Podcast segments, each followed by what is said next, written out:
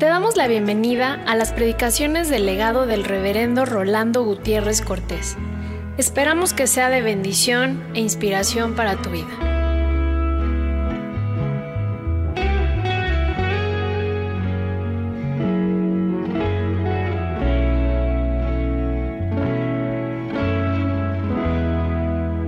Marcos 4 del 26 al 29.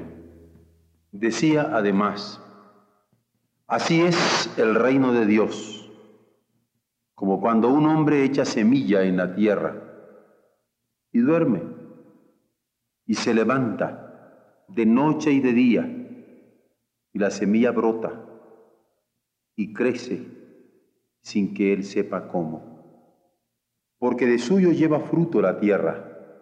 Primero hierba, luego espiga, después grano lleno en la espiga.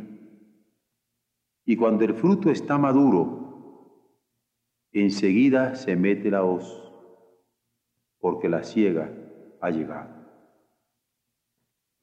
El pasaje que vamos a considerar hoy es un pasaje corto, en donde es Jesús el que está hablando, una parábola conocida con el nombre de parábola del crecimiento, pero es parábola del crecimiento de la semilla, en donde el Señor dice que así es el reino de Dios, como cuando un hombre echa semilla en la tierra y duerme y se levanta de noche y de día y la semilla brota y crece sin que él sepa cómo.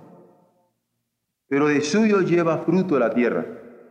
Primero hierba, luego espiga, después grano lleno de la espiga, y cuando el fruto está maduro enseguida se mete la hoz, porque la ciega ha llegado.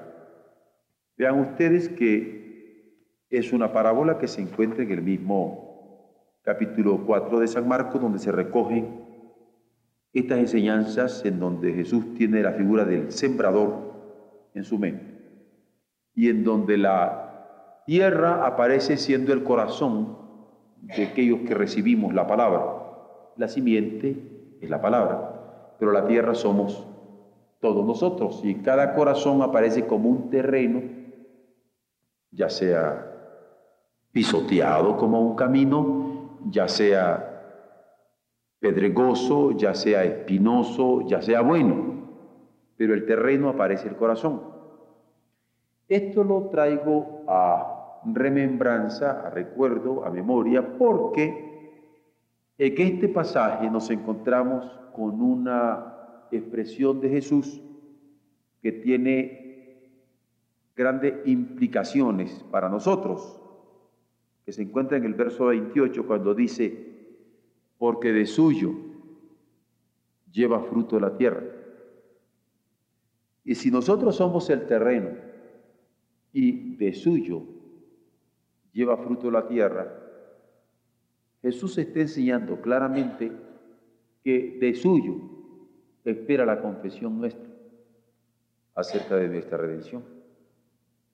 O sea que hablar del Evangelio es de suyo. En buen francés se diría, il va de soi. Es lo normal, es parte de, es inherente. A alguien a quien la simiente del Evangelio le ha penetrado en el alma y es prácticamente un terreno fértil en donde está naciendo y creciendo y desarrollándose de suyo, de suyo. Así se da el Evangelio, es suyo. Lo doy en el mercado, lo doy en la casa, lo doy en la escuela, lo doy en la calle, de suyo. En una conversación, de suyo. Este es el Evangelio. Esto es lo natural, esta es la naturaleza del Evangelio.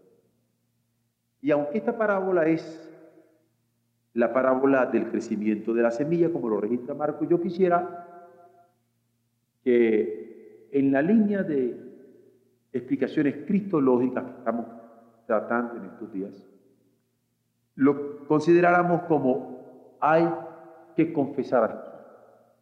De nuevo, estoy usando el término hay y reitero, no digo debe, porque siempre tengo cierta reticencia a usar la palabra deber a estas alturas, porque no creo que es un simple deber moral, es un hay que. Hay que confesar a Jesús. Aquí pareciera que ahora vengo hablando varios idiomas, en buen inglés sería es un must. Nunca hay que olvidar esto. Hay que confesar a Jesús. Porque de suyo lleva fruto la tierra. Al manzano se le piden manzanos, a las peras se le pidan peras, al cristiano se le pide confesión de Jesús. Hay que confesar a Jesús. Porque de suyo lleva fruto la tierra. Este es el razonamiento, el argumento de Jesús mismo. Por manera que hay que confesar a Jesús. Muchas veces yo he tenido aquí expresiones de hermanos que se han sorprendido cuando han sido nombrados en algún encargo en la iglesia y han dicho, pero yo, pero es que nunca he predicado, pero yo, pero es que nunca he hecho eso. Y yo lo entiendo. Yo entiendo esta sorpresa. Es más, es bíblico.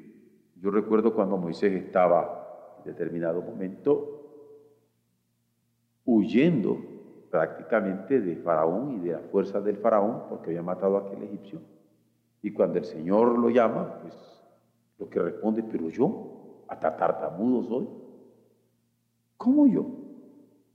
Y como Moisés hay docenas de personas en la escritura que cuando son llamados a, tienen una tremenda sorpresa.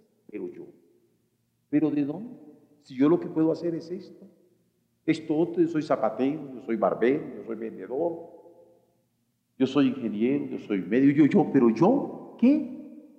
Y lo entiendo, porque en la Biblia nos habla de muchos que fueron llamados por Dios para servirle y también se sorprendieron. Cuando nosotros nos damos cuenta de evangelistas que aparecen con un don, con un don,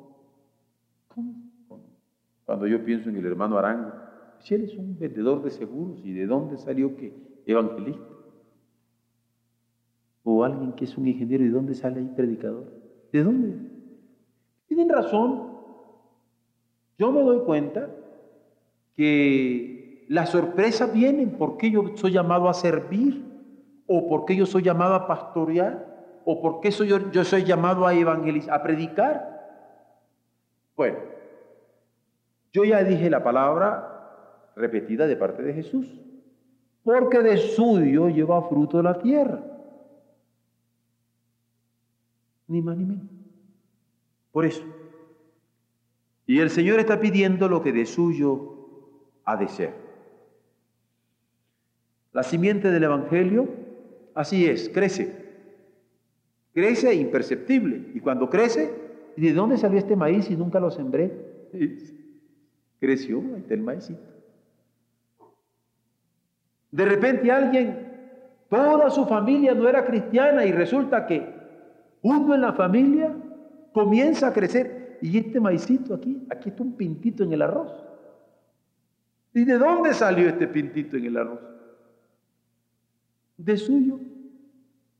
Y no solamente eso, el Señor le llama a evangelizar, a testificar, a servir. ¿Por qué? Porque de suyo lleva fruto la tierra. Y es que el crecimiento del Evangelio es imperceptible. Alguien se puede acostar y levantarse y aquella simiente puede estar creciendo cuando Él no se está dando ni siquiera cuenta. Pero el hecho de que sea imperceptible no quiere decir que es evitable, ¿no? Es imperceptible e inevitable. Usted no le puede poner así la mano a una semilla para que no nazca. Tal vez ustedes se han dado cuenta que hasta los pavimentos donde hay asfalto, cuando una semilla va a nacer, nace.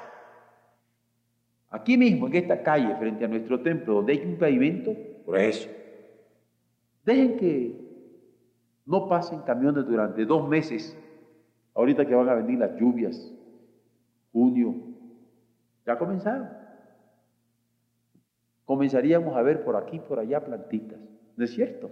Ahí están. ¿Por qué? Porque de suyo lleva fruto la tierra. Eso es imperceptible, pero es inevitable. Muchas veces Jesús lo, lo recalca sin que haya nadie que lo cultive. Nadie de suyo lleva fruto la tierra. Donde no hay nadie que lo cultive. Yo recuerdo haber estado en una montaña en donde me encontré con un predicador que casi le faltaba un brazo. Era un hombre que había sido conocido por asesino, con arma blanca, con cuchillo, con machete, y ahora estaba hecho un predicador del Evangelio. Cuando yo lo conocí, ese hombre yo llegaba tal vez a esa montaña, a ese lugar, a, las seis de la mañana, podía irme al siguiente día a las doce de la noche y a duras penas me dejaba dormir no me dejaba en paz. El libro que yo llevaba se quedaba con él, solo a la Biblia me tenía que llevar yo. Me pasó varias veces. Y las siguientes veces que llegué, llegué ya listo para dejarle el libro. Porque ese hombre tenía un hambre de predicar el Evangelio. Había crecido, Dios lo había salvado. Y ahora tenía que predicar el Evangelio. Porque así es el Evangelio. Crece imperceptible, pero inevitable. Y no solamente inevitable, hay un momento que sin que lo cultive hombre alguno, allí viene para afuera. Es el milagro de Dios. Es la acción de Dios. La acción sobrenatural del Señor. Porque un momento dado podría parecer no natural aquel nacimiento, no natural aquel crecimiento, pero se da. No es por ciencia, no es por cálculo, no es por lógica, sencillamente es una norma divina que se da bajo la ley de la fe y de la esperanza. La ley del confiar en Él y de esperar en Él. Por eso es que aquí estamos considerando este elemento de que hay que confesar a Jesús como un elemento de normatividad. Pero en las normas del Señor. Eso es lo normal. En el caso del cristiano, cuando menos se espera, el cristiano se encuentra con que hay que confesar a Jesús. Ven ustedes cómo aquí se completa lo que decía el Señor hasta que toda lengua confiese que Jesucristo es el Señor. Imagínense ustedes en nuestras tierras mexicanas, donde hay tantas lenguas indígenas, hay uno de ellos que es bilingüe, viene, lee la Biblia en español, conoce el Evangelio, y de repente lo encontramos hablando en Purépecha, en Mazagua, Mayo o en Maya o Tarahumara, qué sé, en Náhuatl. Y usted dice, pero ¿quién? Que aquí había un seminario en Náhuatl para que anduvieran predicando. Ah, no, no, no, no, no. Eh, conoció el Evangelio cuando fue de albañil allá por México, o pasó alguien y le dio una Biblia, y ahora el Evangelio se está dando en Nahuatl. ¿Por qué? Porque de suyo da fruto la tierra, y toda lengua va a confesar que Jesús es el Señor. Hay tres cosas que yo quiero considerar en este pasaje. Primero, hay que echar la simiente. Segundo, hay que esperar en él. Pero tercero, hay que meter la hoz. Porque claramente el Señor está mostrando en esta parábola que alguien echa simientes y la echa creyendo. Así es que responde cualquiera que he llamado hijo por el Señor. Porque cuando alguien cree en Jesucristo, es llamado hijo de Dios. Dice, a los que le recibieron les da potestad de ser hechos hijos de Dios. Yo sé que en estos momentos para nosotros son muy importantes los nombramientos. Los nombramientos a nosotros nos llenan de mucha satisfacción cuando son nombramientos que queremos o que no esperamos y que nos honran. ¿No es cierto? Cuando a uno le da un nombramiento se siente feliz se siente honrado. ¿Se imaginan ustedes este nombramiento? ¿Y este señor quién es? Es mi hijo. es mi hijo. Recibir el nombramiento de hijo de Dios, yo soy el hijo de Dios, es un nombramiento dulce. ¿Por qué? Porque es un nombramiento que me da certeza en el alma. No soy bastardo, soy hijo. No soy arrimado, soy hijo. Y no quiero en manera alguna ser peyorativo contra el bastardo o contra el arrimado. No. Quiero que se me entienda. Solo estoy contrastando ser hijo y ser llamado por el Señor mi hijo. Es un dulce nombramiento de parte de Dios que nos da en Jesucristo y que imprime en nuestras almas certeza. Pero cuando yo voy avanzando como hijo de Dios, también me da seguridad en el éxito. Sencillamente porque soy hijo. Y con papá estoy seguro. Estoy asegurado, no hay falla. No hay falla posible. No importa cuántos obstáculos se presenten. Tengo esa certeza en mi alma y tengo esa seguridad en el éxito. Y no por un triunfalismo a ultranza, sino por un triunfo que va de triunfo en triunfo en virtud de ser hijos.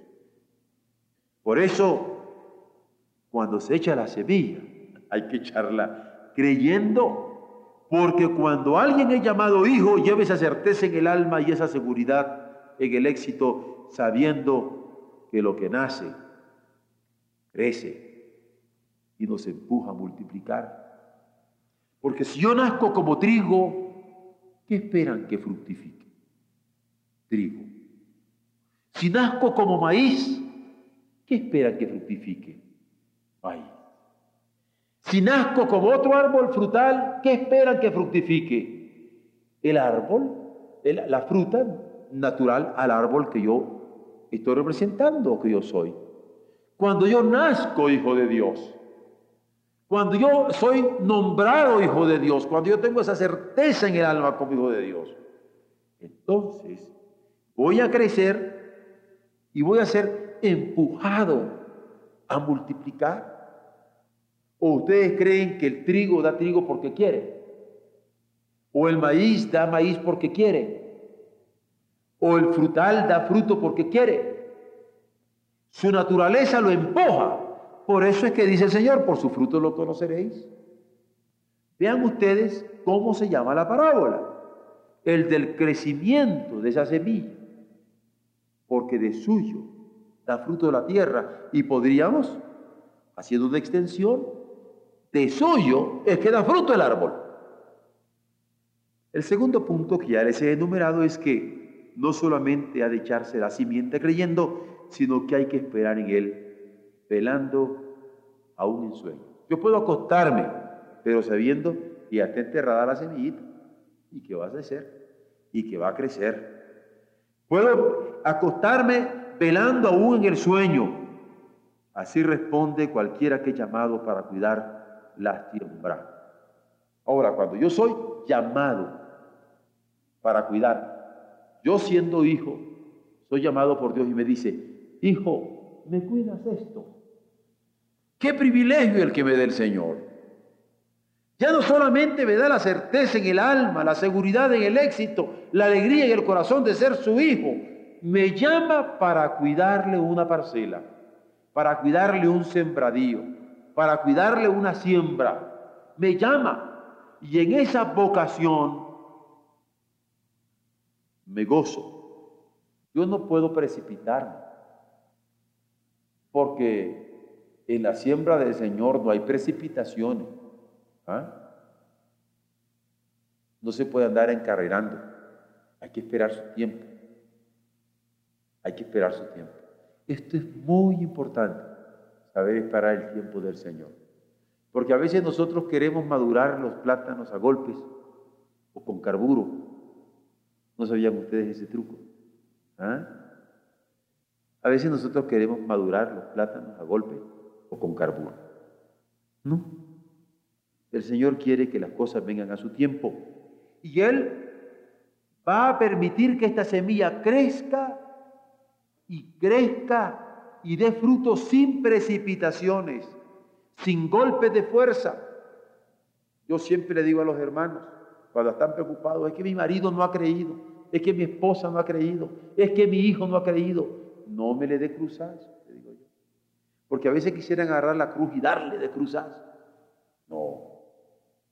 Espérese, ni precipitaciones, ni a golpes de fuerza, confiando en su poder. Voy a usar una palabra muy peligrosa, muy controvertida, pero piensen en lo que estoy hablando. Su poder irresistible. ¿Usted cree que un trigo podría decir, ahora no doy fruto? Y viene la vida en su tallo hasta que frutece. Ese poder del Señor que se muestra en victoria. Por eso se trata de sembrar la simiente creyendo, pero esperar en Él, velando aún en sueños, agradecido por su bendita vocación para nosotros, por su bendito llamamiento para nosotros. Somos llamados a cultivar. Ah, qué bueno. Pero eso significa a saber esperar en Él. A saber esperar en Él. Orando, cultivándonos espiritualmente, esperando en la fructificación de su gracia. Por último, además de echar la simiente creyendo y esperar en Él, velando aún en sueños, hay que estar listos a la hora de la cosecha, porque Él meterá, dice la Escritura, registrando la palabra del Señor, la hoz, porque Él es el Señor y la cosecha es suya. Eso lo sabe cualquiera que esparce el Evangelio, que la cosecha es del Señor. Yo diría que si es dulce el nombramiento de ser llamado hijo. Y diría que si es encantador la vocación cuando el Señor nos llama para cuidarle su sembradío, su parcela. Es mucho más hermoso cuando el Señor nos permite tener como regalo suyo la esperanza de su cosecha. En cada fruto maduro, Él lo va cortando. Yo he visto acá muchos jóvenes que han salido de nuestra iglesia, porque el Señor ha visto un fruto maduro y dice, ahora mismo para acá, ahora mismo para acá. Por eso cuando algunos me dicen que me voy para Quintana Roo, que Dios me lo bendiga. Que me voy para Sonora, que Dios me lo bendiga. Que me voy para Tamaulipas, gloria al Señor. Que me voy a la montaña. Que me voy a la plataforma de petróleo, me dijo una niña hace apenas dos semanas. Gloria al Señor. Cuando los frutos están maduros, el Señor comienza a hacer sus cosechas. ¿Y quién soy yo para decirle, no señora, este no te lo lleve? ¿Se imaginan ustedes que Antioquía hubiera dicho, Señor, pero ¿cómo te llevas a Pablo si es lo mejor que tenemos? No, no. El Señor sabe cortar sus frutos. Él es el de la hoz. Él es el Señor, es el dueño de la cosecha. Cuando el fruto está maduro, cada fruto maduro, Él sabe cortarlo. Cuando hay una cosecha, porque a veces no es solo un fruto, es toda una cosecha. Y se habla de cosechas que mallean. Aquí diríamos que están como blanqueando. Yo he visto cuando voy, por ejemplo, por la carretera, los trigales, cuando se están moviendo. Qué hermoso. Y cuando está ya la cosecha, Él puede venir y cortar. No un fruto, cosechas enteras. Y qué hermoso es eso. Ya la cosecha está lista, el Señor de la hoz viene a cortar. De la imperceptible marcha del tiempo y del espacio divino. Porque nosotros podríamos darnos a veces por muy avisados y abusados. Sin embargo, rara vez nos damos cuenta del tiempo. Yo siempre les pongo el ejemplo. ¿Usted sintió cuando estaba creciendo a los 12, 13 años? Sintió como que lo jalaban de las piernas o lo jalaban. No. Hay cosas que van suave, uno va creciendo suave, ni se siente. La gente lo que lo va viendo a uno crecer y los papás sufriendo porque hay que comprar nuevos pantalones. Pero el crecimiento es normal, es imperceptible. Por eso no se asuste usted cuando el Señor de repente le dice, ahora tú hija, ahora tú mi, pero yo, no, me, no se me pegue tanto brinco, que el suelo está muy parejo. Vamos. El Señor nos llama, tenemos que hacerle caso. El Señor corta su fruto, Señor, yo estoy listo. Si me corta como parte de una cosecha, Señor, yo estoy listo. No es fácil decir esto. Yo recuerdo, digo recuerdo las cosas bíblicas, ¿no? Pero cuando el reclamo que le hacen a él allá en Juan 21, ¿y yo qué? ¿A ti qué? Porque había un momento que él quería ya ir donde él quería. Y yo le dije, no, no, ir donde tú quieres, sino donde yo te lleve. Por eso les digo, es tan sencillo decir, yo estoy listo. Ese canto que cantan los muchachos, yo estoy listo si Él me llama. Estaré en la viña del Señor, en la siega del Señor, en la cosecha del Señor, a la hora de la hoz. Yo estoy listo. Ay, este es serio. Pues bien, en esto de que hay que confesar a Jesús, hay que confesarlo a la hora de la cosecha, en donde nosotros participamos como fruto, que Él podrá cegar. No se trata de ser despreocupado, sin embargo, y decir, bueno, pues ya ve, el pastor dijo que había que sembrar creyendo, sino que hay que pensar eso, hay que sembrar creyendo. No podemos estar despreocupados y decir, bueno, pues ya salimos del culto, mañana es otro día. No, mañana nos toca sembrar creyendo en quien tiene la vida, creyendo en quien nos ha dado la simiente del Evangelio, la semilla del Evangelio, las palabras del Evangelio que tienen vida eterna para quien las cree. Nosotros vamos a sembrar creyendo, no es para despreocuparnos la parábola, sino para percatarnos que hay simiente en nuestras manos, en cada palabra del Evangelio, pero es simiente que vamos a ir a sembrar no despreocupadamente, creyendo que la palabra tiene vida y que va a nacer y que va a crecer y que va a fructificar. Así hay que darla, creyendo. Luego, no se trata de descuidarse tampoco, sino de confiar en quien renueva de año en año la cosecha. Porque ¿No se han dado cuenta que el trigo se siembra un año y se siembra después el otro y se siembra después el otro? O sea, la cosecha de 1950 no es la de 55, no es la del 60, no es la del 65, son diferentes cosechas. Nosotros también hemos de percatarnos de la confianza que requiere de nosotros ese renuevo de año en año, las cosechas que van a producir granos reproductores. Ah, porque estamos hablando en términos agrícolas. Yo no sé si ustedes conocen el campo un poco, pero cuando ustedes cosechen el campo frijoles, ¿ustedes creen que cuando se cosechan los frijoles uno se come todos los frijoles que cosechó? ¿O uno vende todos los frijoles que cosechó? Un buen campesino Va a tener para comer, va a tener para vender. Pero ¿saben cuál es el mejor frijol? El que guarda para la siembra. ¿Ah? El que guarda para la siembra. De eso se trata. Sí lo vemos. Hay gente que gana mil pesos y gasta mil quinientos. Se come todo el frijol, hasta el grano de la siembra.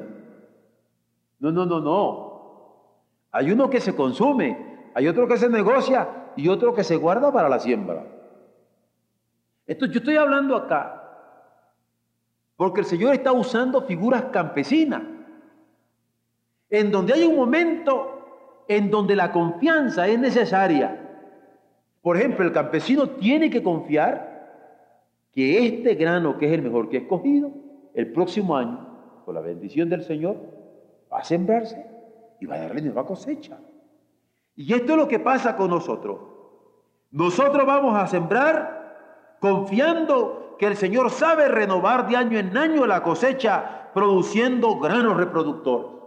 En esta cosecha de resurrección yo decía, ¿y cuántos de estos granos que el Señor está dando ahora van a ser toda una generación de evangelizadores, de educadores? ¿Cuántos? ¿En qué manera se estará renovando, renovando la simiente del Evangelio? Por último, es calma del abriego que confiesa que el segador postrero hará el corte final y Él es nuestro Señor. Porque hay que creer, hay que confiar y hay que confesar que Jesús es la simiente que está creciendo secretamente, porque la simiente es la palabra del Señor, y nosotros la conocemos encarnada en Jesús, y que es al mismo tiempo simiente y sembrador. ¿Cómo se han fijado en esa paradoja? Que Jesús dice que Él es la simiente, la palabra de Dios la simiente, pero también aparece como sembrador. Pero miren qué curioso, que no solamente aparece como simiente y como sembrador, sino que aquí ya va a aparecer también como segador. Y este es el Jesús que confesamos, el que puede dar vida, el que puede darnos crecimiento para fructificar, pero el que también pedirá cuenta como segador. He aquí el misterio del reino, dice Jesús. Y así cuenta esta parábola, como un misterio porque el reino de simiente que crece, imperceptible, pero inevitable. Es un misterio porque el reino crece no por el cultivo desesperado de los hombres, sino como milagro de Dios. Por eso hay que confesar a Jesús, pero hacerlo naturalmente, porque de suyo es que da fruto de la tierra. Hay una pregunta práctica en el caso nuestro. ¿De suyo está dando fruto el terreno de nuestra vida? Naturalmente está dando ese fruto.